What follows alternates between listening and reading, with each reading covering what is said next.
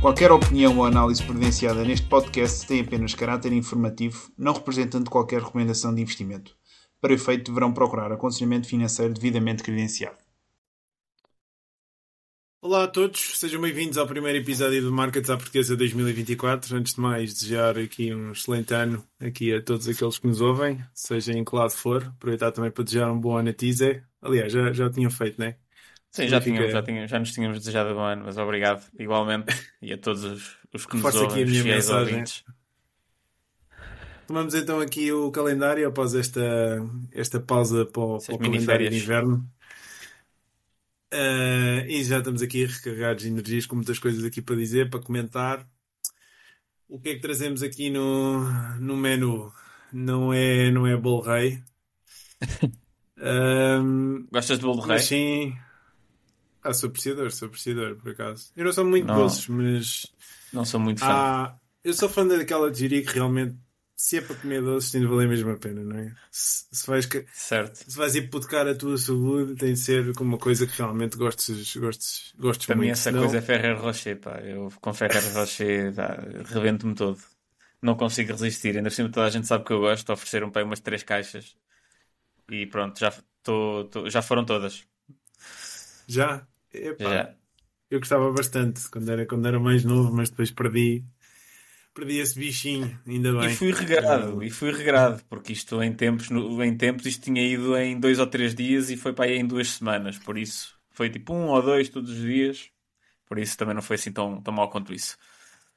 Mas já acabou. Ok. Já sei então que para o ano não, não te ofereço Ferrer Rochas. então, se quiseres que, eu é dure mais tempo. pela tua saúde, eu preço pela tua saúde. Obrigado. Vamos aqui na emenda, vamos falar aqui da, da polémica aqui da. Já foi há alguns dias, não é? Mas estamos aqui um, um pouco em atraso face aos, aos desenvolvimentos que têm acontecido. A questão da, da polémica literacia financeira e do bloco de esquerda. Temos também aqui o ETF Bitcoin à, à, à porta e tem sido também aqui o, o tema da, da semana em Wall Street, provavelmente. Aqui uma questão também relacionada com a propriedade intelectual. Eh, o chat, aliás, o Wall Street Journal processou então aqui o chat GPT. Não foi o New York Times? Então. New York Times, foi New York Times. Ah, ok. É capaz. Não sei, não sei. Estou, estou, obrigado, obrigado. É assim, o, o, importante aqui do, da notícia não é propriamente o jornal exato, em si. Quem é que faz é apenas... a exato. Sim, foi o New York Times, sim. Que processou Microsoft e OpenAI sobre questões relacionadas com propriedade intelectual questão aqui da Argentina e do também aqui alguns comentários sobre os mídia, uh, aqui os últimos uh, últimas dados económicos aqui para a Europa, uh, que enfim indicam aqui também suportam a tese da recessão, a questão do IVA zero, também tem muita gente aqui a, a comentar aqui agora neste início do ano. Um estudo também que saiu defende que devemos ir à linha em ações, também umas palavras sobre o mesmo, o NFP dos Estados Unidos e depois também um estudo que refere que a riqueza aqui das famílias portuguesas está focada sobretudo então aqui no imobiliário. Começando então pela, pela questão da literacia financeira. Isto foi um tema então que foi muito debatido. Aliás, primeiro, antes de ir à literacia financeira, tenho aqui uma irritação que tenho que partilhar. Ui, e um ralhanço. Realmente estou aqui na, na, ponta da língua. Não, pá, isto realmente estou com vontade de partilhar isto com o mundo. É, já, já, não sei se já te aconteceu, quando tu fazes rewind na, na, nas boxes da televisão, agora tu vês anúncios como, como no YouTube, meu. Uma ah, coisa que. Não, não porque eu vejo muito, é muito pouca YouTube... televisão, mas, eh, mas sim. Já ouvi dizer. Então agora vou ali ao menu e tal, vejo ali se há algum filme interessante, agora no fim de semana, e tu carregas para, para fazer rewind para veres e, e levas com o anúncio 30 segundos. Isto não faz sentido nenhum. Yeah. Quer dizer, um modelo do YouTube, não é? é tecnicamente é gratuito. Exato. Aí, enfim, pode-se perceber, não é? Tu és o produto. Sim, se quiseres Agora, pagar, uh, podes pagar uma, subscrição, uma subscrição. E, não, e, não tens, e não tens anúncios na subscrição, se pagar. Exato. No caso da televisão, pagas a subscrição e, e levas com o anúncio na mesma. É assim, Enfim.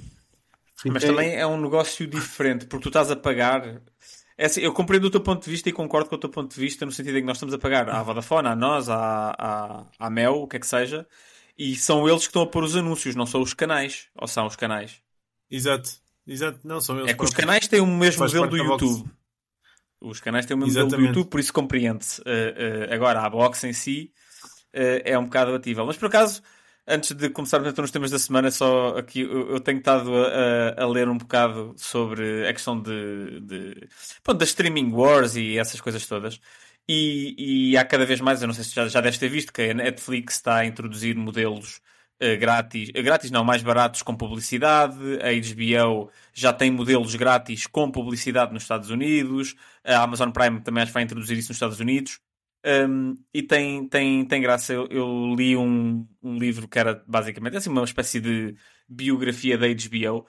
E, e o, o, grande argumento do livro, um dos grandes argumentos do livro, é que a HBO conseguiu transformar-se na máquina de conteúdo de elevadíssima qualidade que é, uh, uh, precisamente porque não tinha publicidade. Porque a partir do momento em que tem publicidade, uh, tu não podes, não podes ter cenas de nudez, não podes ter cenas de uma série de coisas que, a, pronto, quem faz a publicidade não se quer um, associar a certas imagens, a certas personagens, ainda por cima no caso da HBO mais negras, tipo, ou no caso da Netflix, imagina o House of Cards. Uh, uh, se houvesse publicidade, uh, o livro argumenta que seria uma personagem que seria, ou nos Sopranos, seriam personagens muito difíceis de terem existido no mundo em que era a publicidade a sustentar o modelo de negócio. E, e se tu pensares, não é por acaso que uh, o Facebook e a Google, que são redes, uh, pronto, são as duas redes sociais mais bem sucedidas, optaram por esse, por esse não, optaram por esse modelo e têm regras de conteúdo bastante mais estritas que o Twitter, que, tem, que, tá, que vive em permanente crise financeira. Que não consegue ter anúncios, ou seja, tu vais ao Twitter e os anúncios do Twitter são todos, são todos ou são scams ou, ou, ou, ou, completamente irrelevantes para ti, ou seja, não há grandes marcas a fazer anúncios no Twitter, não há. No Twitter, quem diz Twitter, no Snapchat é a mesma coisa uh, e noutros sítios é a mesma coisa. Por isso, a questão da publicidade tem muito impacto na maneira uma como. Curiosa. Na criação de conteúdo e no, no conteúdo. É, é quase como se fosse uma forma de censura invisível. Uma observação curiosa, Zé, obrigado se espera é que, de facto, enfim. Uh, eu, lá não está, eu faço o apelo aqui aos concorrentes que tem algum produto em que, em, que, em que não tenha de levar com esta publicidade, porque para mim foi uma, uma das, não diria das piores experiências da minha vida, mas uh, uma pessoa estava. Estava ali sentada à espera do filme e leva com 30 segundos de publicidade quando não estava à espera daquilo. Nada à espera. Tipo, Nem sabias que existia. Nada nem sabia que existia, estás a ver? Yeah, yeah, yeah. Fica aqui também o, o meu. a minha frustração, sim. Estava à procura de outro termo, mas não está. Não está a vir. Ok. É Literacia financeira, então. Bloco de esquerda. Isto começou tudo com uma lei que foi reprovada, creio que foi pelo PS e pelo Bloco, não foi? Final e do PCP, ano. provavelmente também. Uh, e pelo PCP. E atenção, isto às vezes, né, aqui no, no meio do, do discurso político, um, no diabo, é, é que se vê o, detalhe, os... o detalhe está nos, o está tá, no, tá no, Exatamente. Não, como agora... é que é? O diabo está nos detalhes, desculpa, tens razão. Eu, eu, eu troquei agora. Pois, agora. o diabo está nos detalhes. E às vezes a malta começa logo a cascar em cima porque olha apenas para o título da, da lei em claro. questão, não é? E esquece de olhar para os detalhes. E às vezes é nos detalhes que se percebe porque é que uma determinada posição foi tomada. Ainda que, se calhar, se tu olhares só para o título, esperasses que um determinado partido votasse de determinada forma.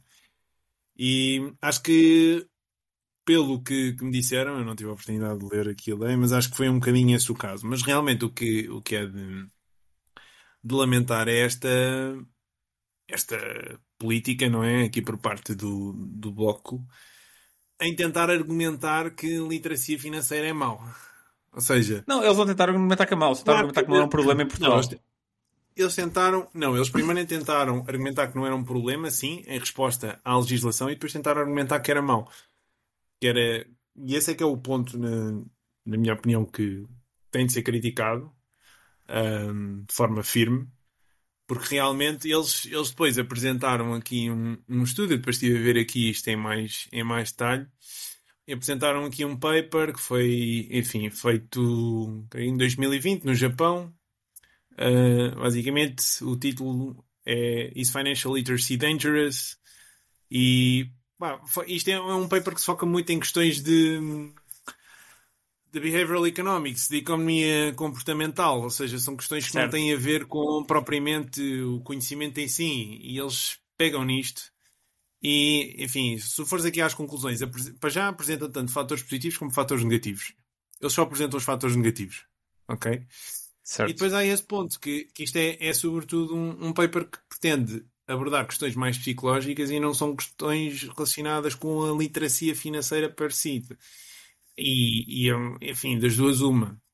Ou eles apresentam isto e sabem do que é que se trata e estão-se a cagar e mandam, e mandam enfim, independentemente.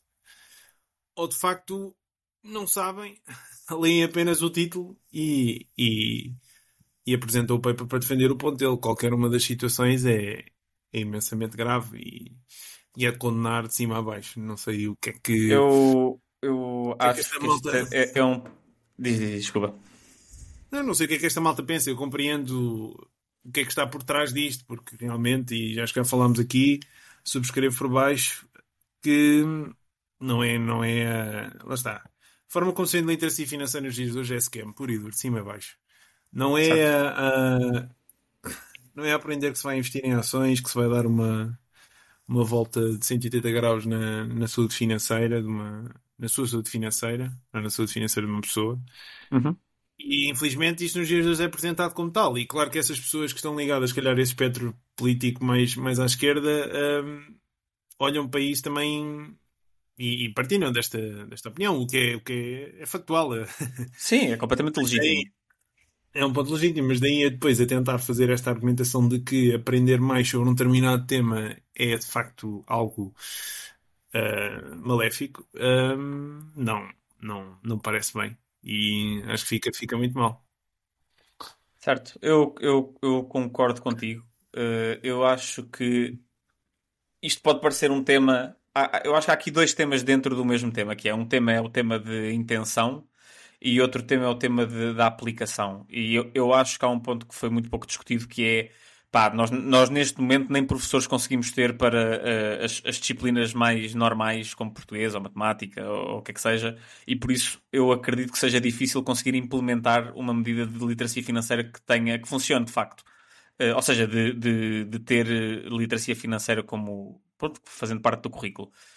Uh, no entanto, lá está, é, é muito daquelas que o argumento do bloco não foi um argumento no sentido de isto não é é difícil de, de pôr em prática. O argumento do Bloco não foi esse. O argumento do Bloco foi, uh, uh, como o Francisco disse, um bocado uh, descredibilizar a ideia de literacia financeira ou dizer que, nós, que nem sequer é importante ou dizer que os portugueses até são bons em literacia financeira quando eles pegaram nesse estudo que o Francisco estava a falar mas, e era um estudo da OCDE, acho eu, Uh, mas há outros estudos do, do BCE e da União Europeia que, em que nós estamos nos últimos lugares. Uh, eu também vi há pouco tempo um, um, um, um gráfico que basicamente mostrava que uh, a distribuição de ativos financeiros dos portugueses, fora imobiliário, sem contar com o imobiliário, enquanto Portugal tinha 75%, quase 75% dos ativos em depósitos, à ordem e a prazo, a União Europeia tinha menos de 50%, a média da União Europeia. Ou seja, isto para mim é uma medida de literacia financeira. Depois não te podes queixar, não é não te podes queixar, claro que te podes queixar, mas não te podes surpreender quando os bancos, por exemplo, não pagam juros, bons juros uh, uh, quando a malta não se recusa a tirar o dinheiro do banco porque tem medo de todas as alternativas. Uh, isto é uma medida de literacia financeira. Eu concordo com uma parte do bloco que é literacia financeira é uma coisa muito lata de se definir e é difícil definir exatamente o que é que é considerado literacia financeira uh, uh, ou não.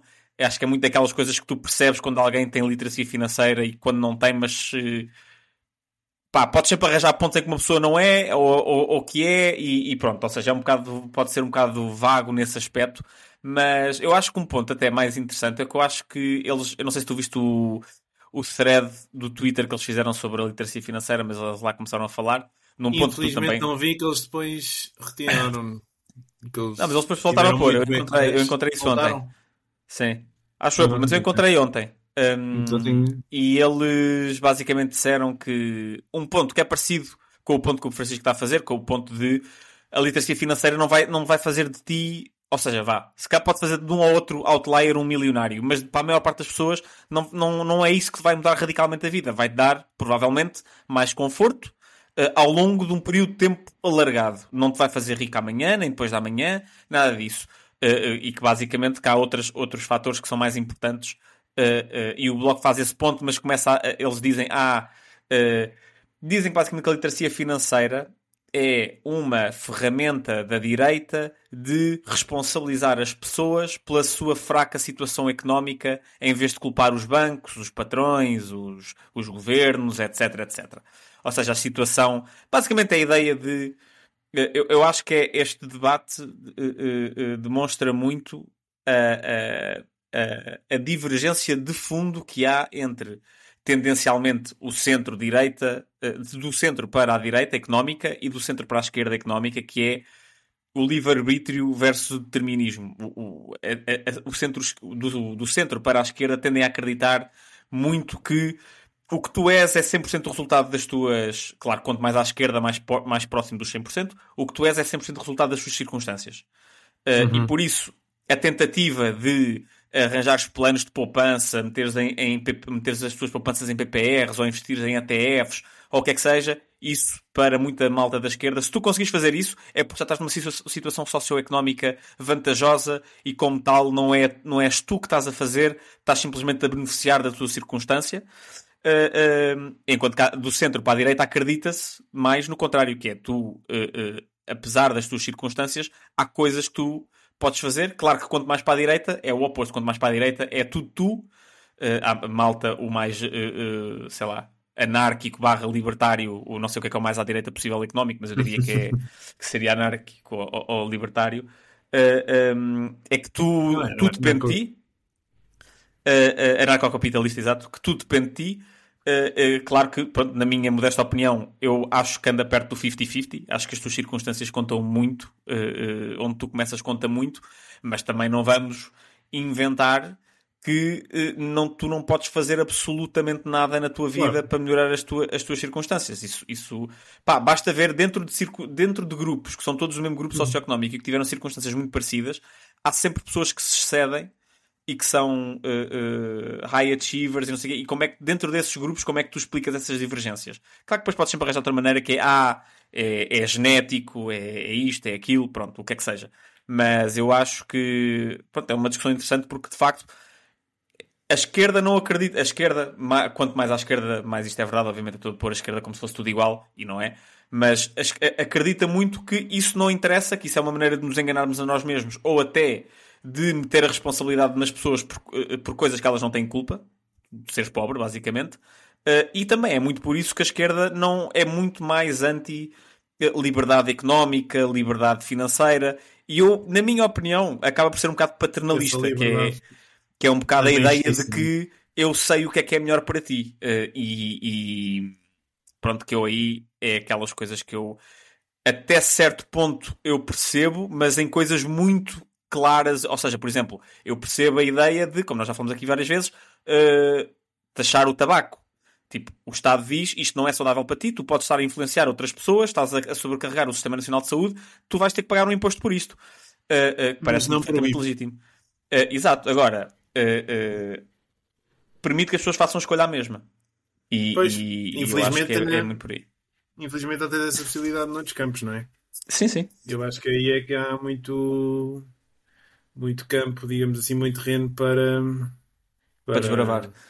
Exatamente, para desbravar. Eh, assim, de repente, a questão da segurança social, não é? Dar essa opção das pessoas quiserem, enfim, tu. Em, em, um exemplo que vem à cabeça, em termos standard, tu tens, tens descontas, não é? E depois, se não quiseres, ou, enfim, por exemplo, a questão da, da reforma, não é? Tens essa opção de simplesmente, ok, eu não desconto e sou eu que assumo a minha a responsabilidade relativamente à minha reforma. Ou seja, o standard era tu descontares, já vinha de antemão, ou seja, não precisavas de fazer nada para descontar. A questão é, se depois se não quiseres descontar e se essa responsabilidade, tu sim, de forma própria, de forma voluntária, exerces esse teu direito.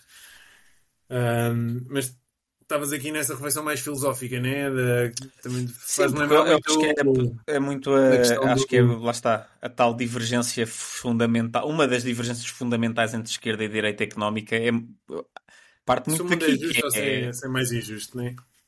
o que é o quê? No fundo, resume-se. Se o mundo é justo ou se é mais injusto, se aquilo, se o nosso outcome é Eu acho que não é só questão de ser justo ou injusto, eu acho que até é mais. Eu acho que até é mais. Porque tu- eu acho que tu não precisas dizer que o mundo é justo para acreditar que uma pessoa tem agência na sua vida e consegue controlar algumas coisas importantes na sua vida, mesmo que não consiga controlar tudo. Por exemplo, eu não estou a dizer que uma pessoa que tenha tido uma infância difícil, com eh, uma circunstância socioeconómica difícil, em que não tenha tido opá, ou comida na mesa todos os dias, ou, ou que tenha ido para uma escola problemática, ou que viva num- num- numa zona problemática, o que é que seja. Eu não estou a dizer que uma pessoa dessas, se quiser, é milionário. Tipo, é muito pouco provável que uma pessoa dessas chegue a ser milionário. Agora, o que eu estou a dizer é, é possível que essa pessoa consiga, dentro do seu grupo, destacar-se. eh, eh, eh, e, e, com as circunstâncias que tem, maximizar os resultados dentro dessas circunstâncias. Mas, mas muito da esquerda não, não, não pronto, mais, mais à esquerda do que ao centro, não acredita nisso. Que, afinal de contas, na minha opinião, é sempre possível tu travares esse caminho. A questão é que vai, para determinadas pessoas vai, vai, vai ser sempre mais difícil do que para outras. Mas o caminho que é possível fazê-lo, creio que, que assim o seja. E não acredito nessa história de que haja, digamos, uma barreira que seja impossível de ser superada. Mas realmente, Não, quando Enfim, falamos das coisas, que não é também questão de é impossível, pessoas- é só uma questão de, de- em média, em Não, média há- é muito há- difícil. Há pessoas, há pessoas que defendem que, é, que efetivamente é impossível e que isso está fora do alcance dessas Sim, pessoas eu sei, eu sei. estrato social mais baixo. E- mas isto também para dizer que às vezes acho que a malta que também hum, nasce com todas as condições, acho que também às vezes puxa demasiado a brasa à sua sardinha e esquece Sem dúvida, sem dúvida, sem dúvida. Isso até me faz lembrar um, um artigo que agora foi escrito pela Paula Amorim no Diário Económico a falar da, daquela, de uma questão de que ah, tu só precisas ter motivação e ter crença e ter vontade. Epá, tipo, Eu acho que foi Mas, ela. Eu acho que foi ela que há pouco tempo. diz, diz. não, isto, mesmo que ela tenha mérito, enfim, não conheço o percurso que ela fez depois, mas quer dizer, tu não podes simplesmente ignorar o facto de ter sido herdado a, o- a fortuna que herdaste, não é? E de certa forma também dá-te um privilégio para assumir um, um determinado nível de risco na tua vida que de outra forma não, não assumirás, Claro, não é é? Isso também acho- é a questão da, da própria aversão ao risco ser mais natural ou menos natural, mas é verdade que acho que as pessoas são demasiado aversas ao risco, mas também tens, há que reconhecer que há pessoas que estão em determinadas situações que não, não, não se podem dar ao Não há margem de para muito, não há margem para, não há margem para não há brincadeiras. margem para erro, em que se, se a coisa se, se a coisa vai corre mal, não é questão de irem parar à, à garagem dos pais e irem passar lá um bocado, é literalmente levarem com a guilhotina e ficarem sem a cabeça. E, e, enfim, acho que há muita gente que, que realmente esquece disso. Sim, sim, sem dúvida. Passamos para o próximo tema, ou quer dizer? Vamos, Já, acho que já, já, já queres, já estás a levar bastante. isto aqui para o espectro político. Ah pá, filosófico, filosófico, atenção. Ele- Eleições daqui a 2000. Então, e as eleições americanas? O Trump ganha ou não? Li uma notícia hoje, o gajo a dizer que se não ganhar vai haver um crash na Bolsa Americana. Por acaso, um, Tá. lembro-me na altura das eleições de 2020 que um dos, uma das grandes bandeiras era que o mercado acionista ia rapar completamente com, com o Biden e a verdade é, olha, já estamos aqui a. A única cascar coisa que os mercados odeiam é a incerteza. Eh, Os mercados não querem saber se o presidente é o Biden, se é o Trump, se é a Kamala Harris, se é pá, quem quer que seja. Eles só precisam estar seguros de que, ok, eu, eu percebo o que é que esta pessoa. Não não é eu percebo no sentido de eu concordo, é simplesmente, ok, eu, eu percebo o que é que esta pessoa quer fazer, adapto as minhas expectativas e a partir daí é bola para a frente. Vamos ver o que é que 2024 nos reserva. Vai ser um ano desafiante, sem Recheado. dúvida. E se calhar, se me atravessar em alguma coisa, se calhar é mesmo nesta questão de que se calhar vai ser um ano em que, no que diz respeito a, a nossa situação, digamos assim, no mercado laboral, se calhar não será o ano mais propenso aqui para, para aventuras, né? Ah, se calhar puxar aqui e ser um bocadinho mais conservador nessa vertente. Se alguém está a tentar, se calhar a pensar. eh, trocar de trabalho, alguma coisa desse género, tentar se calhar ser um pouco mais conservador neste ambiente económico Não sei se concordarás comigo, Zé. Calhar fica a Ah, nossa. Conservador em que aspecto? Poupar mais? Eh, Não, não, mais conservador, simplesmente se calhar havia gente que sentia que se podia, enfim, demitir e que depois logo a seguir Ah, arranjava ok. um emprego, estás a ver? Mas Não nesse, sei se há muita gente em Portugal até- que esteja nessa situação. Eu, eu diria que a maior parte das pessoas em Portugal está na situação de à procura de emprego e depois de garantir que tem um emprego despede-se. Mas há sempre o risco do período Hum. Pois de, é, é sempre a forma, de- é a forma mais, mais eficiente Claro. gerir esse risco, né? Mas tens sempre o Sempre risco tens de mudas de emprego e de repente tens ali um período de seis meses à, à, à- experiência em que no strings attached, podem-te mandar embora. Por isso, claro que sim. E eu acho que o tempo para mudar de emprego foi ideal em 2023, eh, mas eu acho que a partir daqui vai voltar um bocadinho ao, ao normal. Pois, estas são as, as verdadeiras dicas de, de literacia financeira, aquelas que verdadeiramente. se calhar, ou se calhar não. O que é que tínhamos aqui então mais? Ah, temos aqui mercados em máximos, não sei se Uhum. tens acompanhado também. O Nikkei, curiosamente, a malta fala muito aqui das bolhas, da questão das tulipas. Ahm, acho que é, é, o Nikkei aqui na década de 80 e 90 terá sido aqui a maior, maior bolha da história, não? Qual? Aqui o que se passou com o mercado acionista japonês. E atenção, em imobiliário Ah. também, que eu lembro na altura Sim, sim, sim. sim, sim. que havia qualquer coisa, acho que também já falámos aqui, com o, o terreno do Palácio Imperial. Imperial do valia Japão, mais que do que valia, da Califórnia. Pois, se querem, se querem estudar bolhas, estudem sem dúvida aquilo que se passou aqui no Japão na década de 80 e 90. Sim. Ahm, de resto, já estamos aqui nos 34 trilhões de dívida aqui para os Estados Unidos, níveis absolutos, e por acaso aqui níveis do PIB. Não sei como é que isto está, Já está para nos mas... 130, não? Pois, mas isto está explosivo, pá. Isto Eu que está à volta foi- dos 130. em 3, três meses adicionaram um trilhão. Isto estava nos 33, não foi há muito tempo. Ahm, e o que é que tínhamos aqui então mais? Ah, a questão da propriedade intelectual Uhum, E- Do ChatGPT. ChatGPT do do, do. ETF do Bitcoin. Ah, e tinha aqui outra coisa. Não sei se viste isto também. Que o, o gajo da, da Goldman Sachs, o strategist, estrata, estra- Sim, estratega. estratega, que reveu, reveu aqui no final do ano a previsão para o S&P 500. Inicialmente era 4.700 e depois... Ou seja, acho que ele publicou foi em novembro, creio eu, e agora em dezembro reveu em alta para 5.100. Ok. Isto diz muito aquilo que temos, temos dito aqui no podcast, que estas previsões são autênticos, autênticos uh, totobolas, digamos assim. O É preço mesmo cria a narrativa. O É preço cria a narrativa. Se Sim, aquilo estiver calhar- a subir, é um as pessoas isso, começam não é? a ser Ficam- muito otimistas Ficam e, e vice-versa. É, esses são os clássicos vieses, não é? Psicológicos. Sim, Aquilo sim, do blog sim, também fez lembrar muito a questão do viés de confirmação. É quando olhamos para a informação e só, só, só consideramos aquilo que está a favor do nosso ponto. Certo? Psicologia é importante, sem dúvida, para perceber mercados. Não sei se concordas. Eu- Claramente, se calhar, a porra, coisa sem, mais, sem mais importante. Pá. Então, estava a falar a questão do New York Times processou a Microsoft e OpenAI aqui eh, devido a questões relacionadas com direitos de autor. Aqui o. Basicamente a acusação foca-se na questão de que o OpenAI utilizou então aqui eh, conteúdo publicado pelo New York Times e queria, gostava de saber a tua opinião sobre isto. Já, já estive aqui a refletir um pouco sobre esta questão da propriedade intelectual. É um tema que eu quero aprofundar.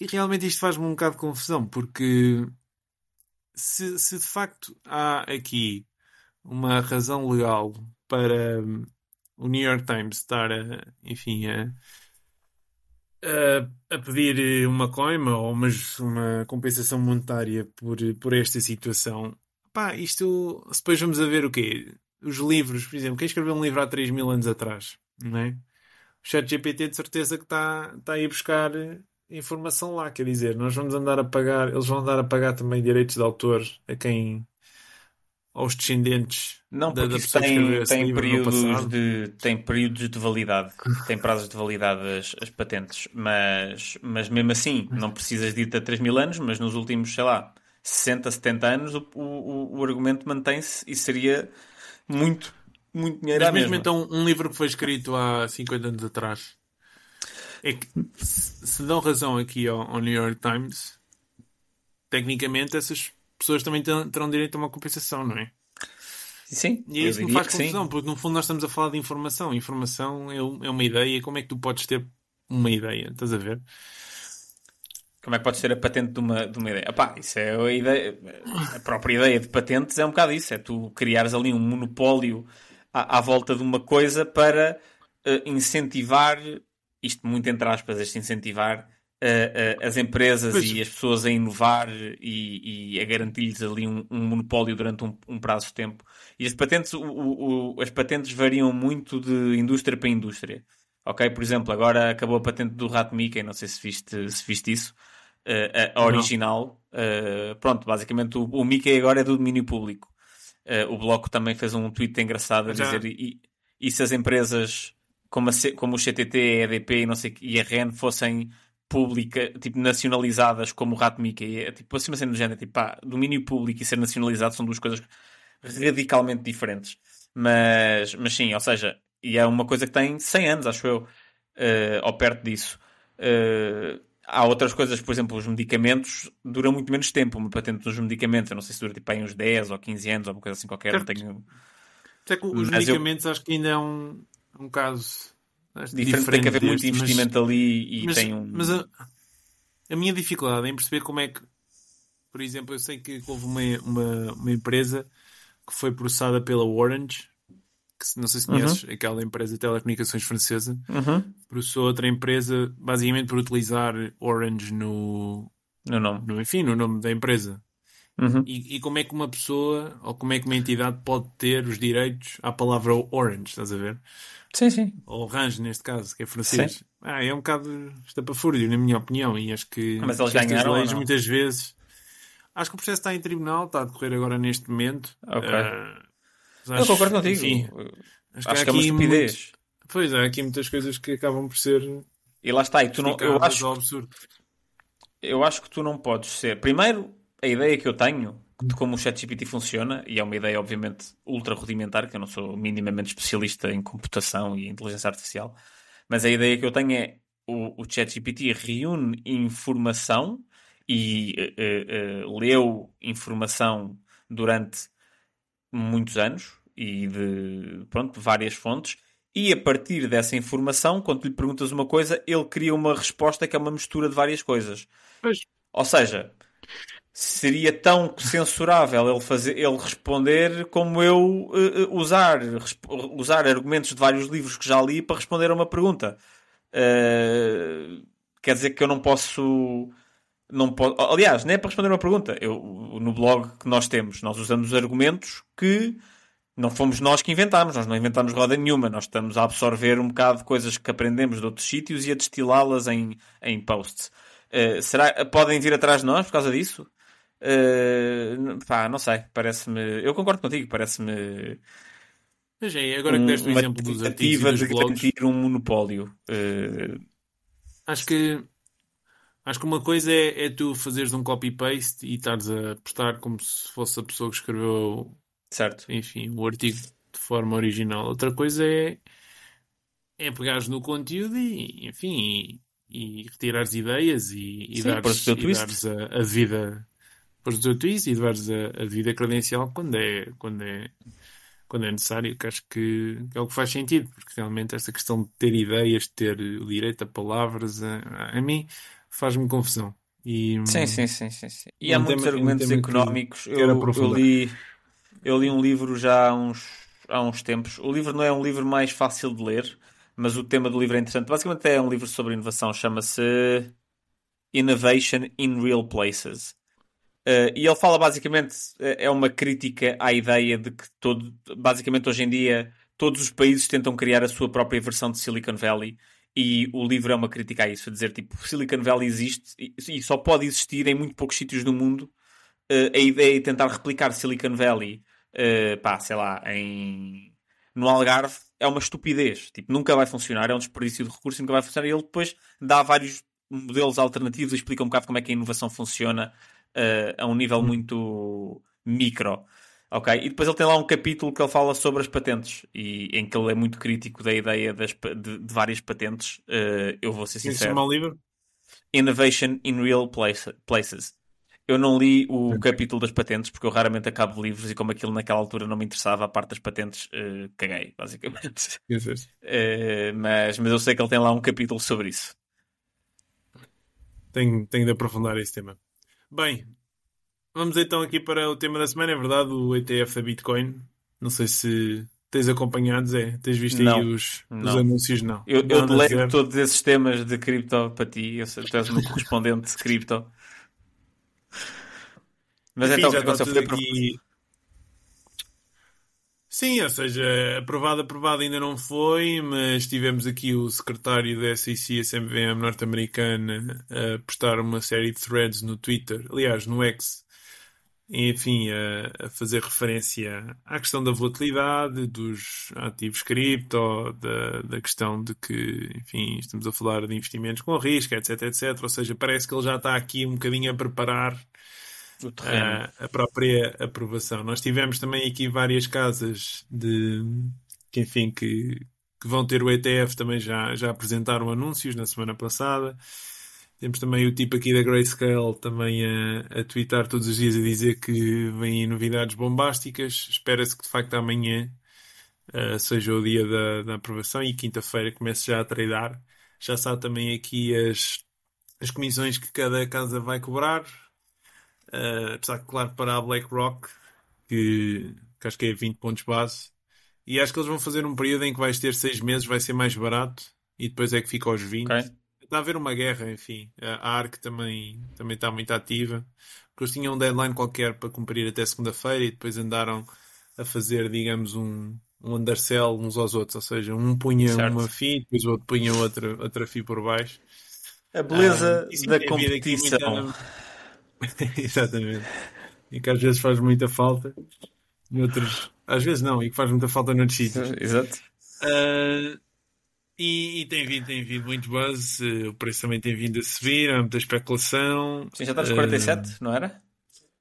Dólares, sim. 47 mil dólares. É assim, não, por acaso eu não vi hoje, não, não faz parte da... eu, eu vi porque apareceu no Twitter, também não vou ver todos os dias, obviamente, mas apareceu no Twitter qualquer coisa de uma conta a dizer que tinha chegado aos 47. Sim, é, é, é, eu pelo menos até sei que foi. Eu sei que isto pode fazer estranho, mas efetivamente para, não faz, para um Bitcoin não faz parte propriamente da rotina estar a olhar certo. muito aqui para, para, para o preço. Mas, mas sim, tem havido bastante especulação e aqui aquilo que se espera é que haja aqui uma, uma onda de dinheiro institucional que entre após, após esta quarta e quinta-feira.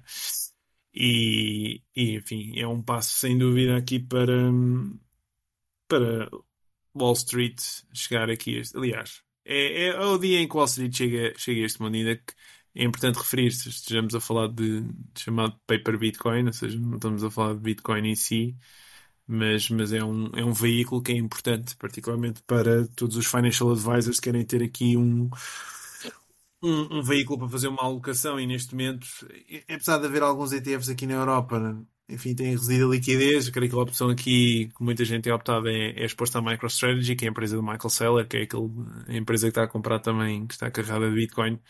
Mas isso acaba por não ser ideal, até porque depois tu acabas por expor a outro tipo de riscos dentro, dentro da empresa, né? Quando compras a ação, claro que tens direito aos, aos ativos que estão no seu balanço, mas acaba por não ser a situação aqui ideal.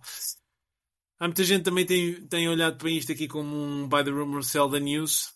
Ah, enfim, vamos ter mais, mais três dias voláteis, sem dúvida, e cá estaremos para ver o que acontece. O importante, e, queria, e era isso que eu também queria frisar, e temos fundamentais, isto nada muda, a questão aqui da, da Bitcoin. E sei que isso é uma pergunta que muita gente tem, enfim, que agora que estes, uh, que estes tipos de Wall Street estão, entre aspas, a entrar aqui no jogo, a verdade é que eles têm tanto poder sobre o protocolo como cada um de nós, e acima de tudo é isso que, que depois atesta e comprova a resiliência e a, e a, e a imunidade, digamos assim, a potenciais ataques por parte da, da rede. Não queres dizer nada para não? Uh, assim, não. Ah, uh, também, acaso, mais uma coisa. Diz... O Jamie Dimon também, não sei se viste, andou a testemunhar uh, contra sim, Bitcoin. Sim, sim, também teve aqui um episódio bom, pelos vistos. Ele vai ser aqui um dos dealers não sei exatamente o que é que vai fazer no JP Morgan, mas vai ser um dos dealers aqui no ETF do Bitcoin da, da ah, BlackRock. já sabes que. Já sabes que estes gajos. O dinheiro, sempre... ele, ele, eles querem a FIIs. Eh, de onde é que vem os FIIs? Ele, ele, pode não acreditar, mas eu até acho que faz business sense, ou seja, ele pode, ele pode pessoalmente ter uma opinião completamente contra Bitcoin e, depois... e contra cripto, mas dizer, ah, pá, fica, uh... fica muito mal. Não, isso eu concordo, mas isso é sempre aquelas coisas que vale o que vale. Ele está ali para defender os acionistas e a opinião dele pode ser diferente da opinião dos acionistas. Do, ou, ou, aliás, a opinião pessoal dele pode divergir da opinião do, daquilo que ele acha que pode ser melhor para os acionistas e fazer outra coisa, mas eu concordo contigo que, que pronto, que não, não lhe fica bem estar a dizer que aquilo é horroroso e depois vou fazer um ETF disto ou vou estar aqui a. Uh, vou fazer parte da canalização do ETF, uh, mas pronto. Uh, a minha opinião sobre o tema, eu acho que é, que é positivo. É positivo porque o meu, o meu grande. Pronto, apesar de eu, de eu divergir de ti na questão. Já, mas a questão é: é já tens, já tens uns Satoshis ou não? Não, não, não, tem, Aliás, não, nós não já, já fizemos umas doações em SATs. Eu não sei se. Ui, já temos, já temos dinheiro para café? Já temos dinheiro para uns cafés e para umas cervejas. Obrigado Ui. aí Bitcoin. Então. Espetáculo. Pelo menos de forma indireta, aqui no, no Trust Markets à portuguesa já tem exposição. Olha, então exato, então, então já tenho alguns satoshis. Uh, mas então ainda não tens a nível pessoal? Ainda não... Uh, não, não, não, não tenho. Uh, mas não, não descarto na ótica que já falámos aqui uma outra vez, na ótica de ser uma, uma, uma, uma porção pequena do portfólio que, no caso de correr extremamente bem, excelente. eu, acho, eu acho que sim, pá. Desculpa interromper-te, mas esse não, é o argumento mesmo para os naysayers e estes gajos continuam a bater com a cabeça na parede a ver o preço a subir.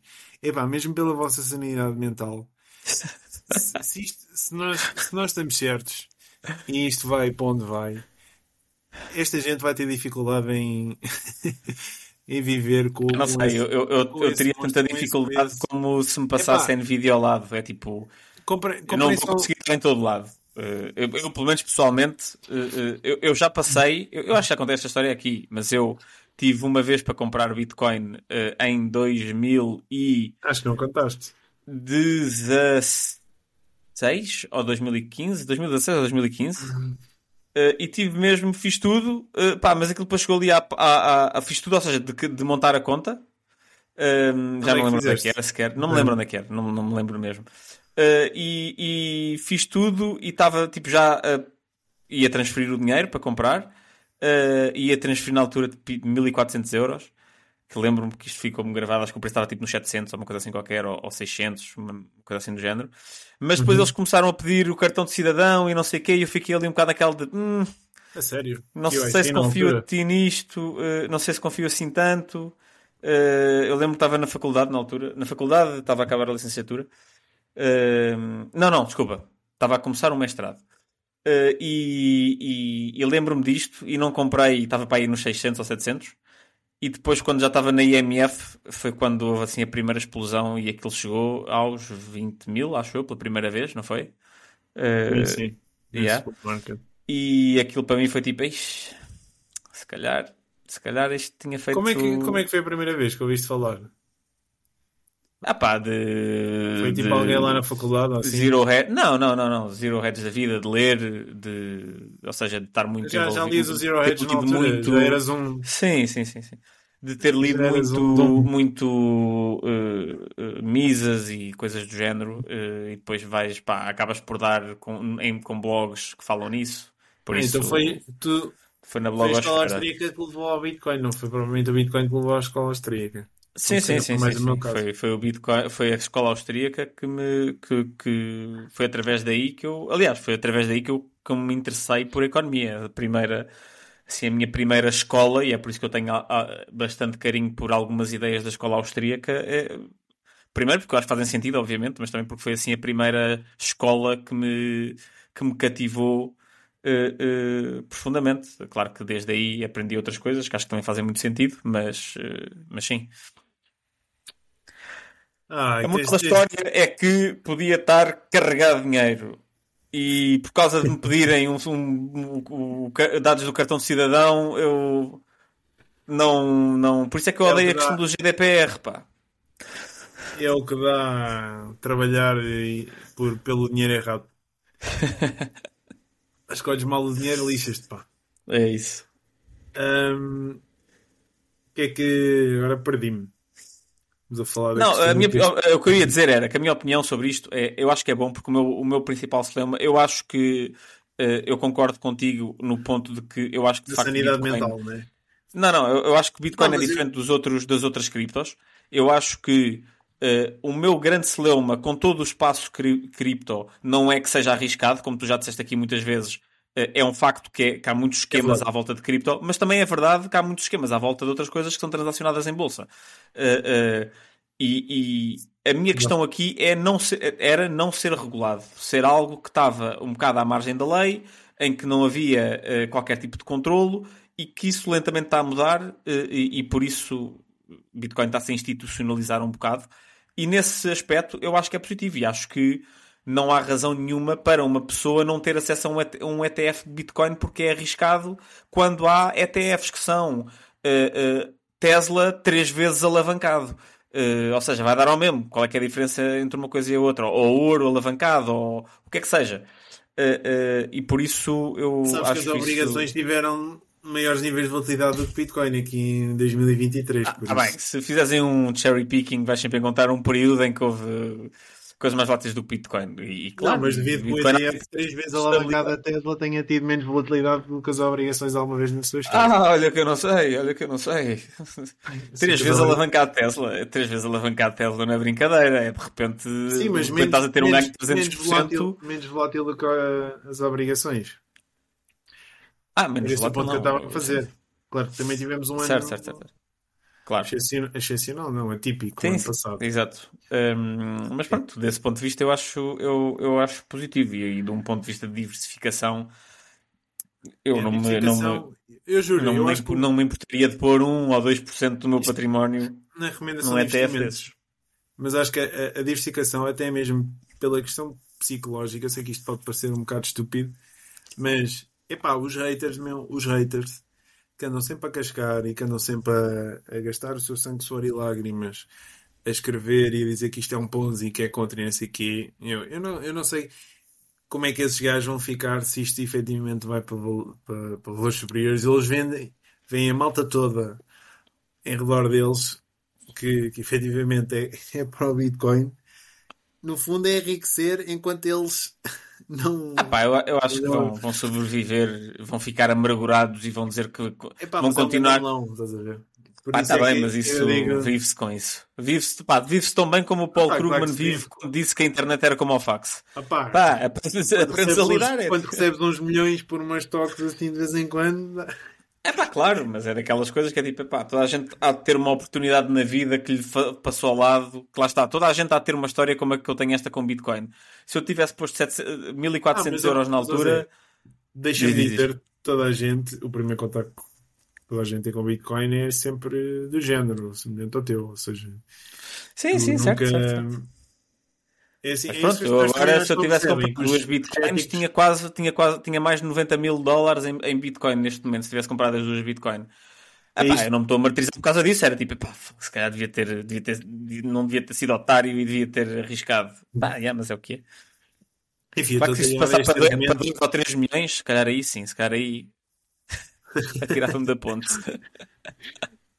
Pá, se calhar estou a tirar este argumento que é um bocado mais tapafúrdio, mas, mas acho, que, acho que pode fazer de facto mais sentido também. E, e lá está. Ahm, que, é que, que é que há? Tinha aqui mais qualquer coisa para dizer, mas entretanto também escapou-me. E acho que podemos passar para o próximo tema. Então vá, qual é que é o próximo tema? Ah, eu queria É só dar também fiscal uma palavra. Não, assim, a questão dos dá. mídia da Argentina. Falou-se muito aqui da questão dos, dos contratos. Poder, por exemplo, de pagares um salário em carne. E aqui as mídias em Portugal pegaram nisto como, enfim, estes gajos aqui, isto é, é selva, é lei da selva, não sei o quê. E pá, esta cena da carne foi só para dar um exemplo de que as pessoas podem transacionar no bem que querem. Ou seja, as pessoas têm liberdade para fazer contratos em tudo, e, em tudo aquilo que, que lhes apetecerem. Inclusive, por exemplo, o Bitcoin. E, enfim, é mais um exemplo de. Estão aqui a, a cascar de cima a baixo. Houve também aqui outra notícia relacionada com os transportes públicos Já não sei. Sim, que era que ia subir para não sei quantos por cento do salário mínimo e depois veio ah, saber que eles estavam a usar o valor errado do salário mínimo e que, e que, e, e basicamente não, e depois, era, era, depois, era, fake news. Mas é que ele, ele próprio já admitiu que vai haver muita dor no curto prazo. Ou seja, que este ajuste vai, vai doer. E, e depois estar a, a, Mas a forma como as notícias são apresentadas é como se ele próprio estivesse a causar o problema agora, quer dizer, né? a Argentina está a passar por esta situação já, sei lá, há décadas, não é? E parece quem leu o artigo vai, vai entender que foi o tipo que chegou aqui e que está a criar o problema, estás a ver? Certo. Pá, e realmente também aqui é uma irritação que também gostava de partilhar e muito cuidado. É assim, eu não tenho, eu não tenho seguido tanto ultimamente a Argentina. Uh, não tenho vi, apanhei essa do, do, dos transportes do passe uh, e, e, vinha logo com o community note a dizer que, que, a notícia estava errada porque eles estavam a usar o basicamente dividiram por, por 10 o, o valor do salário mínimo, uh, acho eu. E foi por isso que fizeram mal a conta e disseram que o, que o passe custava não, não tipo isso, 50%, 50% do salário mínimo quando ou era 50 ou era 70, uma coisa assim qualquer, quando na realidade era tipo 7 ou 10% ou uma coisa assim qualquer de género. Já não lembro bem exatamente como é que era, mas era assim uma coisa qualquer que eles não uh, usaram o valor correto para fazer isso. Mas lá está ninguém verificou. Aquilo começou-se a espalhar como fogo uh, uh, uh, wildfire e ninguém fez a conta e foi a um site público da Argentina dizer qual é é o salário mínimo, qual é é o preço do, do passe, dividir uma coisa pela outra para ver então de facto se isto é verdade ou não. Um, e pronto, mas acho que isso é muito o estado dos mídias hoje em dia e eu acho que lá está que a Argentina tendo a cena, tendo, tendo um, um, um, líder tão polémico e de uma maneira tão. Ele é polémico de uma maneira tão diferente da maior parte dos líderes que têm sido polémicos. Ou seja, ele, eu não o considero um, um polémico do tipo Trump. Ele pode ter um, um tipo de discurso. Tipo de discurso é, nem sequer é o, é, é o conteúdo, ou seja, uma maneira de discursar parecida com o Trump, mas as ideias dele são radicalmente diferentes. É o, o tipo de coisa que ele defende é, é radicalmente diferente. E, e eu acho que a combinação de ser uma pessoa libertária tão polémica ou muito parecido uh, uh, no nível de discurso uh, com, com Trump, com populistas em geral, acho que é uma opção perfeita para, pá, para tudo o que aconteça lá vai ser o, o, o fim do mundo em cuecas. Mas eu não tenho acompanhado também, vou ser sincero, por isso não sei que medidas é que ele tem passado ou não, não sei como é que a coisa tinha, está a correr. Não apanhei essa da Community Notes, mas enfim, também diz tudo, não é? Sobre aqui qual é que é a sim, real sim. origem do problema. Que já, já vai um, um viés gritante quando há algum jornalista a apanhar alguma coisa sobre o Miller, que é, pegar naquilo e é para cascar. Ah, e é fascinante. O gajo tem vídeos a falar da economia no Twitter ele, ele, ele, ele tem muito conhecimento de economia. Tipo, o gajo uh, uh, tem muitas teorias diferentes na cabeça. Ou seja, quando eu digo que tem muitas teorias diferentes, é ele não. Ele não parece. Claro que ele é libertário, uh, mas o discurso dele não é um, um, Por exemplo, uma coisa que eu vejo muito em Portugal e que eu. Para mim é logo daquelas coisas que eu percebo que tu não percebes muito, que uma pessoa não percebe muito economia quando o único argumento que faz é impostos. Porque achar que política fiscal é a mesma coisa que política económica é não perceber muito sobre economia. Tipo, é uma parte, mas não é. Tu não podes reduzir tudo a impostos. Uh, uh, e ele de facto não, não o faz. Ele fala de muitas, muitos aspectos diferentes uh, daquilo que eu já apanhei de vídeos dele falar de economia, que se vê que ele tem muito conhecimento no tema, mesmo, pronto, chegando a conclusões diferentes das minhas, mas, mas lá está. Também acho que só estando numa situação dramática como a Argentina é que alguém claro que podemos todos opinar, mas uh, uh, tens menos. Só passando por situações dramáticas dessas é que se calhar consegues dar mais. perceber melhor porque é que as pessoas estão dispostas a tomar medidas que nos parecem a nós como radicais. Sim, senhora. Viva la libertad, carajo. Olha aí, pá, não digas as neiras que eu depois tenho que pôr o. Tenho que pôr um tiquezinho quando faço o upload do episódio dizer que isto é se é explícito ou não é explícito. Ah, é? É estrangeira, na verdade. Tinha aqui também, aliás, este é o teu tema, a questão aqui do estudo então sobre a fiscalidade de Portugal. Passo-te aqui a, a batata Sim, uh, é assim, não é, não é uma coisa que vá perder muito tempo. Isto, eu acho que nós já falámos aqui disto algumas vezes, mas tem graça que dois estudos uh, que foram feitos por entidades diferentes. Pronto, um é o boletim de dezembro do Banco de Portugal. O Banco de Portugal todos os trimestres lança um boletim e que pega alguns temas pá, sobre economia e, e, e, discute. e um dos temas deste boletim foi basicamente a progressividade do, do IRS em Portugal. E a conclusão a que eles chegam é que de facto o IRS é mais progressivo em Portugal do que na área euro. Ou seja, uma pessoa muito pobre em Portugal, ou pobre, vá, paga uh, menos impostos do que uma pessoa, em porcentagem do rendimento, do que uma pessoa no mesmo escalão na área euro, e uma pessoa de rendimento acima da média paga uh, mais impostos em Portugal do que na, uh, na, na área do euro.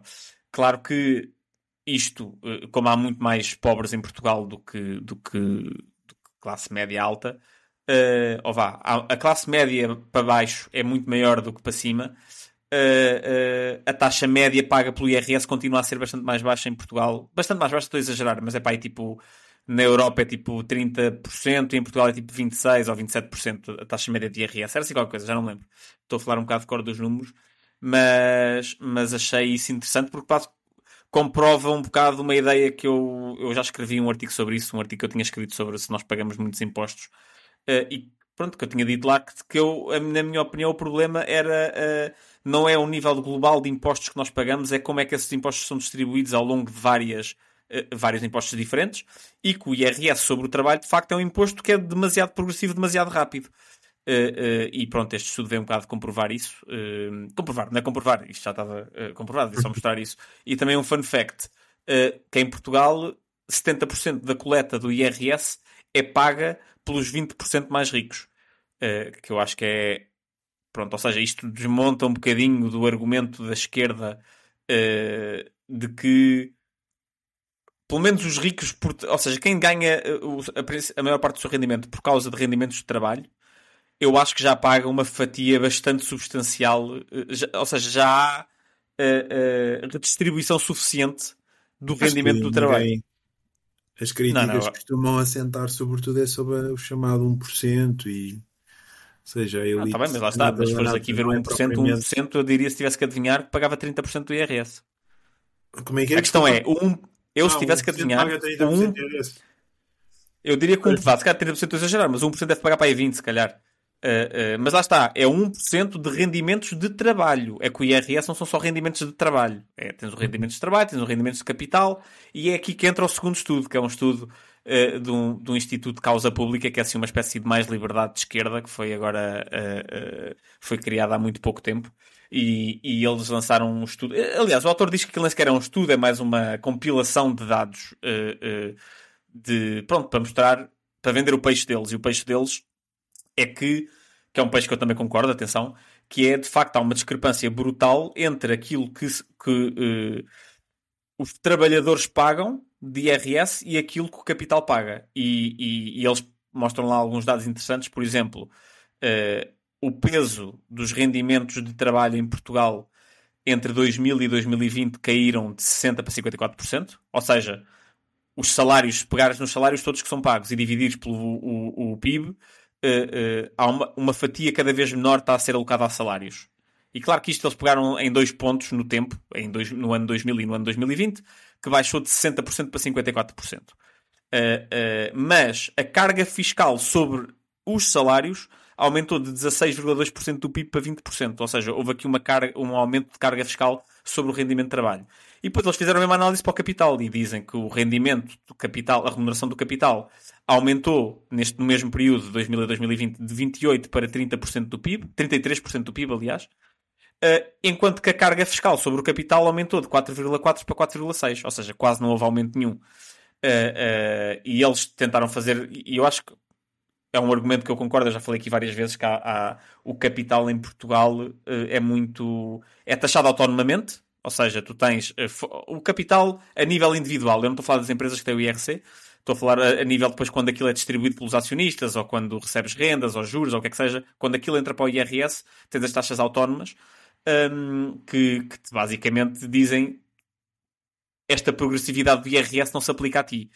Que eu acho que de facto é uma estupidez, tendo em conta que tipicamente que as pessoas que têm mais rendimentos de capital são as mais ricas. E tu estás a excluir as pessoas mais ricas da progressividade do IRS, é derrotar completamente a ideia, uh, derrota completamente a ideia de progressividade, não é? E é por isso que depois é o rendimento de trabalho que é extremamente progressivo e tu, quando tens um rendimento de 3 mil ou 4 mil euros, és considerado rico, enquanto que uma pessoa que tem um rendimento, se calhar, de vá, 5 mil euros em dividendos, paga menos impostos do que tu. Porque são dividendos e é rendimento de capital, e é diferente. E, e pronto, achei estes estes dois estudos terem saído ao mesmo tempo, com conclusões. E de colocar também o. Eu Sim, eu meto aqui um o, deles, o, os dois estudos. Deixar aqui também a parte do estudo que o Bloco de Esquerda referenciou na crítica sim. à literacia financeira para a malta que tiver sim, curiosidade de dar uma vista de olhos. Então, mas tu és a favor do englobamento, então, é esse o ponto que estás a fazer. Eu sou, é assim. Idealmente eu sou a favor do englobamento, porque acho que o que deve ser taxado deve ser o rendimento, ponto. Agora, eu compreendo que o capital é móvel e que não se pode. É muito mais fácil e o, o capital fugir. também, cada vez mais. Sim, mas menos ainda. É, é, é, cada vez mais móvel, mas é menos móvel do que o capital. Uh, uh, e eu acho que nesse sentido é preciso ter cuidado quando se taxa capital. Mas aqui volto a puxar a brasa à minha sardinha. Há um capital que nunca vai poder sair deste país, uhum. que se chama terrenos, e por isso land value tax all the way. Uh, ou seja, vá, Land Value Tax, uh, se calhar não vou dizer, apesar de eu concordar com essa medida, mas não sendo tão extremista, uh, se desse para englobar o rendimento de rendas, se não é se desse, se fosse obrigatório, de rendas, acho que já era um grande passo. Fica aqui a proposta. Porque lá está, isto o argumento 2025. é que os terrenos não podem fugir de Portugal. Ninguém, o capital que está preso a uma casa, tu no máximo podes fazer é vender essa casa a outra pessoa que o capital vai, vai continuar cá. Uh, uh, e por isso não pode fugir e esse argumento de que o capital é móvel não se aplica a terrenos. E também eu acho que não se aplica a muitas empresas porque eu acho que a malta exagera o quão fácil é começar negócios fora do teu país de origem. Uh, há umas grandes empresas que conseguem fazer, mas uma pessoa que tem uma pequena média empresa em Portugal não vai conseguir recriar essa pequena média empresa fora de Portugal assim. Depende, depende muito da empresa, não é? Se a falar não, claro, claro que sim, claro sim tecnologia, programação, software. Claro, mas imagina uma pessoa que tenha, uh, que tenha bastante dinheiro. Quando eu digo bastante dinheiro, eu não estou a falar de milionários, mas estou a falar de uma pessoa que Sim. estaria tipo no top 10% do país porque tem, se calhar, um negócio de restauração ótimo. Tu não Isso é difícil de chegares a, a outro claro. país e de repente replicas isso. Sim, vão ser sempre essas pessoas que vão estar sempre mais presas e as pessoas também claro. que já constituíram família e que já estão, se calhar, claro, com outro tipo de compromissos. Mas, mas sim, acho que temos aquilo que vai acontecer é que o capital, tanto nessa vertente mais, mais física como humana, vai ser cada vez mais móvel e, e os Estados também acho que mais tarde ou mais cedo vão ter de perceber isso. Não, tem que se adaptar a isso, claro. E Portugal está a perder também muito, por exemplo, para muito desse capital também agora para o Dubai, não é? Tudo que seja digital vai tudo para esses sítios onde sim. em termos fiscais acaba por ser mais atrativo e, e, e depois estás a pagar também de certa forma a fatura, né? E que era o que tinha também estava, estava-se a argumentar que iria acontecer com o fim do, daquele regime para os investidores internacionais. Uh, mas é curioso, lá está a malta fala toda desta questão da, da competição, Portugal ser competitivo, mas depois quem se lixa é o mexilhão, o gajo que trabalha aqui todos, todos os anos e que. Mas lá está, é, é, sem dúvida. Mas, mas tem graça esta dualidade. A esquerda não consegue. Vá, estou a exagerar outra vez, mas uh, uh, uma parte da esquerda. muito na fogo. Pois estou... Ah pá, é, o podcast é, é, também é meu, posso cascar, por isso uh, é o meu ralhete. que não conseguem fazer o salto para eles dizem, o trabalho, ainda hoje vi um tweet uh, uh, engraçado uh, de, um, de, um, rapaz que já, tinha, que já tinha feito retweet a este estudo da causa pública, que dizia que quem pagava a maior parte dos impostos de IRS eram os trabalhadores e que havia uma desigualdade. e depois veio, estava a cascar numa cena da iniciativa do, do Carlos Guimarães, foi criada basicamente uma associação dos contribuintes. e ele veio logo dizer isto é uma maneira de institucionalizar a classe dominante como basicamente os, sendo os contribuintes criar os, uma classe dominante de contribuintes é tipo meu, tu acabaste de dizer há pouco tempo que, que de, de, retweet, de retweetar um, um, estudo que dizia que quem paga mais impostos, o contribuinte, é principalmente quem não é classe dominante, são os trabalhadores. Por isso há aqui uma, uma, uma dualidade. Um, e, e, e, não sei, ou seja, acho que eles ignoram muito a parte da progressividade do rendimento do trabalho e se focam simplesmente na, na nos ricos, nos ricos, nos ricos e, e, ignoram que dentro. Ou seja, eles deviam ser mais empáticos com o argumento da IEL de reduzir o IRS sobre o trabalho. O problema é que a IEL também devia ser mais empática com a esquerda no argumento de que há muito rendimento aqui que paga um imposto fixo uh, que devia ser progressivo. Uh, e eu acho que é por isso que não se, não se entendem. Mas pronto. Próximos temas, aliás, para fechar, já estamos aqui com mais de já, já 60 minutos de podcast. Viste também a notícia do mercado imobiliário aqui na Alemanha, que é 10%. Vi sim, senhor. É desta aqui que a bolha em Portugal remete ou quê? Acho que não. Espero que sim, acho que não. Espero que sim, dava jeito. Estás a tentar comprar uma casa? Claro.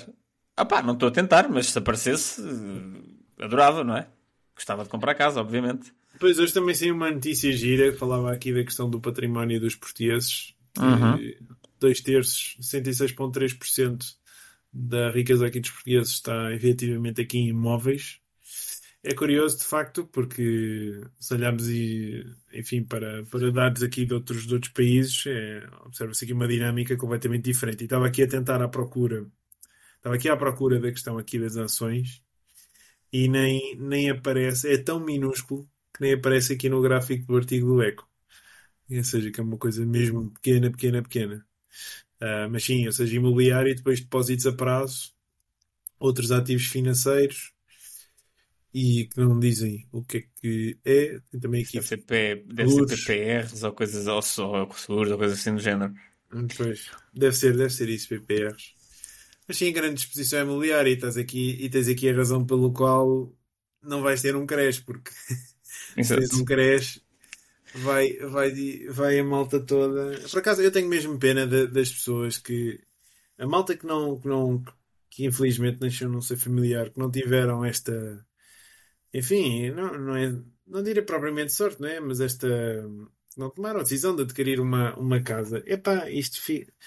Estão, estão cada vez mais para trás e vai ser cada vez mais complicado. Uh, Sim, aquilo... visto que saiu uma notícia a dizer que Portugal foi o, o, país onde a riqueza líquida das famílias foi dos países onde a riqueza líquida das famílias mais subiu na União Europeia. Pois. Subiu 47%. E, e eu vi muita gente no Twitter a dizer: vem, as coisas não estão assim tão más.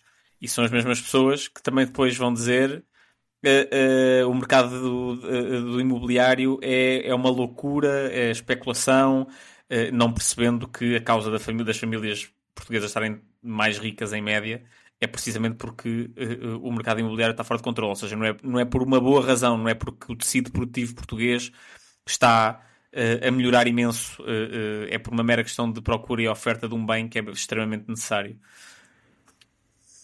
Exato. Infelizmente é o que é. Depois não há dinheiro, não há, não há casas aqui para a malta. Aqui que quer, quer comprar já, já fiz este pitch, não vale a pena fazer outra vez. Por acaso, sobre a questão da inflação e também aqui uma, notícia que houve um supermercado, o que é que foi o Carrefour que recusou-se aqui a subir os preços por indicação da PepsiCo, foram subidas assim tão, tão drásticas. Uhum. Já recusaram-se aqui a, a subir e retiraram os produtos mesmo da prateleira. Isto fez-me lembrar outra questão, aliás, até também houve um artigo qualquer que saiu aqui esta semana falava sobre a questão da shrinkflation e da flavorflation e da. Enfim. Uhum. Que já, já existe aqui uma, uma panóplia de termos para descrever aqui uh, os efeitos nocivos da inflação. Ah, eu queria dar aqui mais um, porque não sei se já foste ao olhão. Não. Tem uns folhadinhos que aquilo era uma maravilha. E eu, eu, sempre fui passar férias no verão lá, lá ao Algarve e, enfim, sempre foi aqui um dos meus doces favoritos. E realmente trouxe agora uma, uma, uma caixinha deles, um saco deles aqui para o meu tio. E o meu tio foi provar aquilo e estava completamente diferente. O que é que sucedeu? Os gajos trocaram a manteiga pela margarina. Ah. Fazer face à, provavelmente à subida de custos. E com isto, a inflação destruiu aquele que era um dos. Hum. Aliás, querem ser muito doces, como disse, mas aquilo sim, é sim. daqueles que, que a mesma pena. Não resistias. Destruiu-me destruiu-me aqui um dos meus um dos meus docinhos ah, de infância. E é por isso que um gajo tem de puxar a adoção de Bitcoin. Padrão Bitcoin. a inflação é que nós precisamos. Salvem, salvem os folhadinhos de olhão. Comprem Bitcoin, salvem os folhadinhos. Queria só fazer este, este, este à parte. Pá, fiquei, mesmo, fiquei mesmo triste. Sim, mas qual era o ponto que estavas a dizer, estavas a dizer antes? Uh... Riqueza famílias, inflation. Uh, é, o, é o já... né? da, da, questão de. Eles, eles falam, não, por exemplo, aqui uma garrafa de sumo que indica que 20, 24% é fruta, quando a mesma garrafa lia-se que pelo menos 30% é fruta. Que levado por isso da polpa de manga e de sumo de limão, certo, certo, começa certo, a optar, certo, substitui os produtos mais baratos por ácido, e metem mais ácido cítrico. Seja, é ah, não, estava a lembrar dessa questão que estavas a falar da, da Pepsi e da, da, da, da Carrefour. Eu, se não me engano Sabes a Costco nos Estados Unidos? Uhum. Uh, é tipo uma espécie de macro. Uh, não é para empresas, é para pessoas, mas a ideia é tipo estilo macro. Uh, mas pronto, muito melhor executado. eles tentaram fazer isso com a Coca-Cola e não conseguiram. Não. não. Ou seja, eles tiraram de facto a Coca-Cola de lá. Eu não sei se foi, a, eu acho que foi a Costco, não, ou foi a Costco ou a Walmart ou a Target, foi assim uma das grandes, mas eu acho que foi a Costco uh, eles, tira, eles não aceitaram a subida dos preços, retiraram o produto uh, e, passado uns tempos, tiveram que uh, pôr o produto porque as pessoas estavam a ir menos ao supermercado. e é aquilo que se chama um produto, eu acho que é produto âncora, se não me engano. é daquelas coisas que todos têm que ter, quer queiram, quer não. E é isso que dá à Coca-Cola o poder que tem, obviamente. Então cola ou Pepsi, toda. mas não sei se é tão forte na Pepsi. Um dos produtos, não sei se tens acompanhado também aqui a questão do IVA zero. Muita gente, uhum. enfim, que aqui que os preços voltaram a subir. Deram aqui um salto Sim, mas, é, significativo. É, mas é uma, acho uma palhaçada esta, esta, a maneira como isso foi apresentado. Já, já cascámos nos meios de comunicação social. Estás a falar acho... do IVA zero ou desta. Não, da, da, notícia que apresentaram ah, que no início de... do ano que os preços subiram 10%. Que ter um sobressalto. Exato. Ah, ah, os preços vão subir 10% porque vai acabar o IVA zero. Não, os preços não vão subir 10%. Houve um imposto que se quis tirar. Ah, isso é o problema dessas coisas. É primeiro o IVA zero já está aprovado. Eh, o Banco de Portugal também, num dos boletins, demonstrou que os principais beneficiários do IVA zero eram as pessoas que não precisavam do IVA zero. E depois. De comprarem mais. Mas sabes que esse Sim, ponto... exato.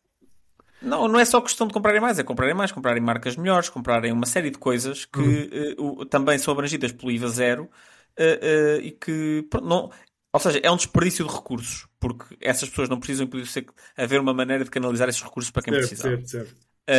e, e, e, depois, claro que toda a gente andou a fazer pressão para o IVA zero, para descer para o IVA zero, o IVA zero, o IVA zero. Uh, o problema disso é que eventualmente vai acabar e depois quando acaba, óbvio que os preços vão subir, é óbvio, não é? Se, claro. se cortaste o IVA, depois quando volta, e eles dão, apresentaram a notícia quando eu li que era tipo um bocado tipo, pá, com aquela, aquela sensação de ai, estas empresas malvadas, pá. E é tipo, toma, mas estás a dizer que isto é por causa do IVA zero, isto, isto é 100% legislativo, isto é, isto é por decreto. É pena que esta não, não seja uma daquelas medidas temporárias que se tornam permanentes, como Milton Friedman gostava de dizer é? As coisas. Não há nada como um. Não há nada permanente como um programa temporário do Não, não há nada tão assim. permanente como. Exatamente, é isso mesmo. É pena, pena este não ser um destes. É pá, não sei. Não sei se é assim tão pena. Enfim, vamos ver agora como é que é a questão da, da inflação. Tivemos também aqui um dados de inflação portuguesa que foram muito bons. Aqui na União Europeia. foram muito bons, não foram? Na União Europeia subiram. Na União Europeia subiram, por causa tem aqui os Portugal. Eu acho que Portugal já está tipo nos 1,5% ou 1,4%. Uh, o que é que se passou mais aqui durante estes últimos tempos? Uh, tivemos os dados também do mercado laboral, mesma história, criação também forte, os, os dados dos meses anteriores foram revistos em baixa também, ou seja, mais do mesmo. Uhum. a inflação aqui da, da Europa voltou aqui a subir, aqui para os dois da Alemanha, principalmente. Sim, acho que aqui a energia também já começa a abrandar em termos do contributo para a descida. E o que é que havia aqui mais? A questão do estudo, que também se falou muito, e a questão aqui da Apple. Se calhar, rapidamente sobre o estudo. Pronto, houve aqui uma, um paper lançado aqui em novembro, e que estava a ser muito batido aqui no fim do tweet. Falava aqui do mix 50% domestic bonds, ou seja, ações nacionais, 50% International Stocks, ações internacionais, eles fazem aqui a argumentação de que isto supera os, o tradicional portfólio 60-40, 60 ações, 40 obrigações, a suportar eh, reforma, preservar capital e a generar outro tipo de benefícios. Enfim, isto é aqui o abstrato do paper. E só queria fazer aqui, uh, enfim, um, um ligeiro comentário, porque realmente, uh, e, e por acaso também falei desta questão aqui há, há pouco tempo com outra pessoa também aqui da área, porque acho que muita, há muita gente que se esquece que uma coisa é nós acreditarmos que vamos passar uma correção de mercado e que vamos estar firmes e que vamos continuar a, a, a comprar. Outra coisa é experienciá-la. E acho que há muita sim, gente sim.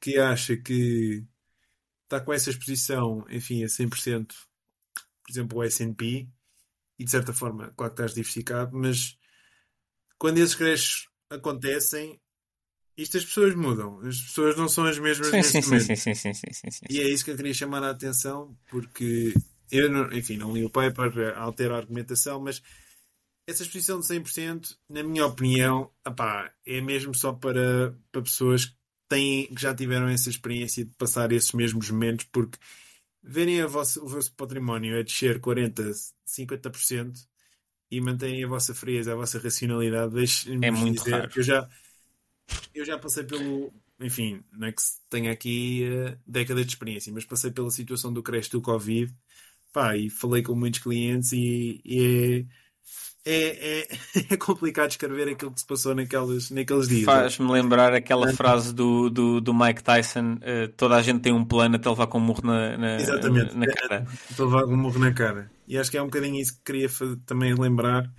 E a verdade é que, enfim, apesar de a questão das obrigações também em termos reais, tu nunca vais ter retornos positivos, creio eu. Uh, aliás, com que a inflação está a baixar agora, mas acho há muito essa, essa apetência, não é? De fixares e agora comparares, por exemplo, nos Estados Unidos e fixares aqui os, os 3, 4% a 10 anos, que agora também não sei como é que está. Um, mas de facto tens a questão aqui da inflação que pode ser superior. Mas acho que também pode haver potenciais oportunidades, porque regra geral também, quando tu tens creche, as taxas de juros regra geral descem, as taxas de juros descendo uh, em resposta, porque regra geral tens um creche, tens um, uma, um abrandamento económico. As taxas de juros ao descerem, a parte de, das obrigações que tu tens de portfólio também sobe valor e depois também podes rebalancear e, e, e colocar mais. Claro. Ou seja, venderes essa parcela, ganhaste em obrigações e colocaste também mais em ações quando as ações estão também sobre forte queda. Uh, mas, enfim, só aqui também um pequeno, um pequeno à parte também que queria gostava de partilhar. Sim, sim, sim, sim, Também vou deixar aqui o paper também para quem, quem quiser ler. Porque acho, acho isto agressivo, particularmente para pessoas que não têm experiência e terem. Sim, iludem-se um bocado grande. do difícil que é. Uh... Lá está. em, em numa. Demoras, se calhar. 3, 4, 5 anos a acumular uma posição que tu achas que já é relevante e que pronto, que pode ser uma grande parte do teu património, mesmo que esse património não seja uh, enormíssimo, uh, pronto, estou a ganhar, certamente, e, e, e de repente vê-lo ver desaparecer 30, 40% em duas semanas ou um mês, uh, não, é, não é para doce. Exato. Por isso, por isso eu, eu subscrevo completamente o que o Francisco está a dizer. Então, e olha, o que é que querias dizer aí da Apple para fechar então? Nada, só pronto que os mercados tiveram um início de ano um bocado, um bocado turbulento, agora acho que já se está a recompor a coisa, mas por causa do, de um downgrade que a Barclays, eh, que nem sequer é dos bancos mais relevantes uh, a nível de, de, de, investimento, ou seja, não é um banco americano, não é um banco que tenha a mesma relevância de uma JP Morgan ou de uma coisa assim do género.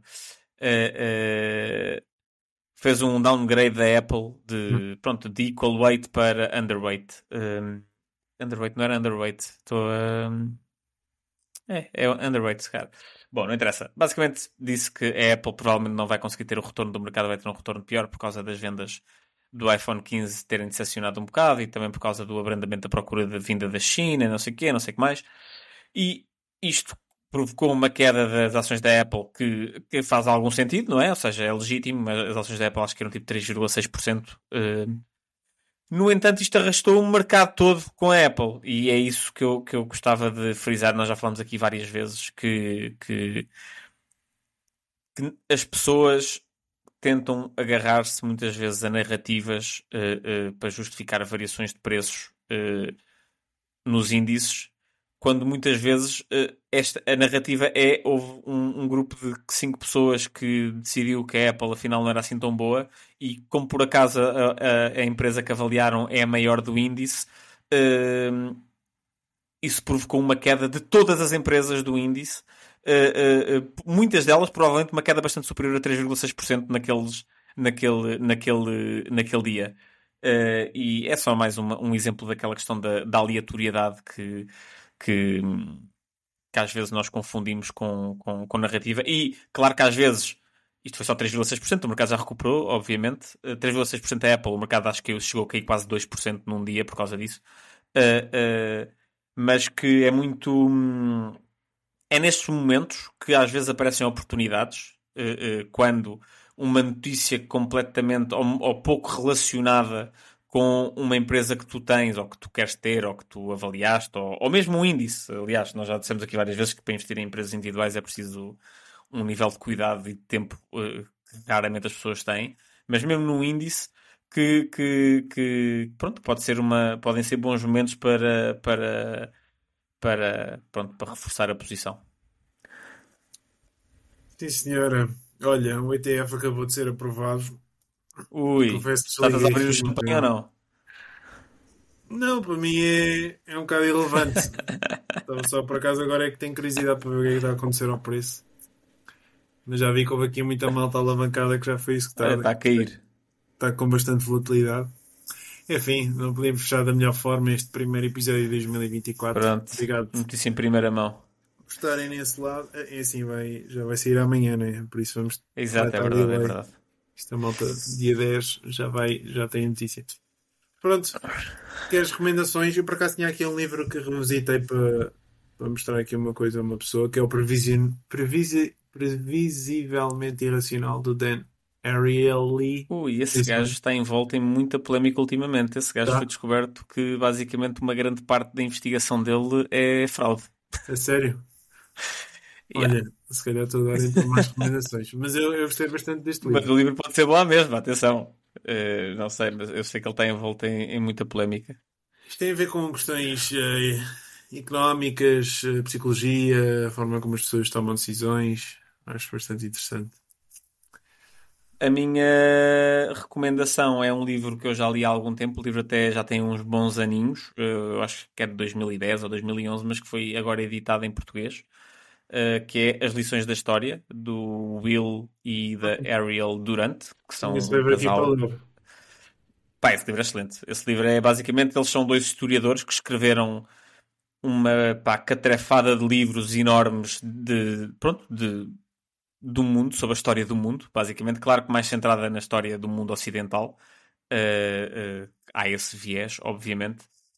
Um, e depois escreveram um mini livro, este livro tem tipo 100 páginas, se calhar nem isso, uh, a sintetizar as grandes tendências da história. Basicamente é um livro que explica um bocado os grandes temas da história, de toda a história, desde o do Egito até antes do. Yeah, desde o Egito uh, até aos tempos mais modernos, as principais tendências, as, as grandes lutas históricas, uh, das de, grandes lutas de ideias. E acho que é a maneira mais fácil e acessível de, de conseguir, pronto, assim, um bocadinho, de aprender um bocado sobre história. E Boa ter algum contexto histórico. Boa recomendação. Está fechado o episódio. Obrigado por estarem desse lado. Vamos voltar Até para a semana. com mais. E grande abraço. Grande abraço. Ok.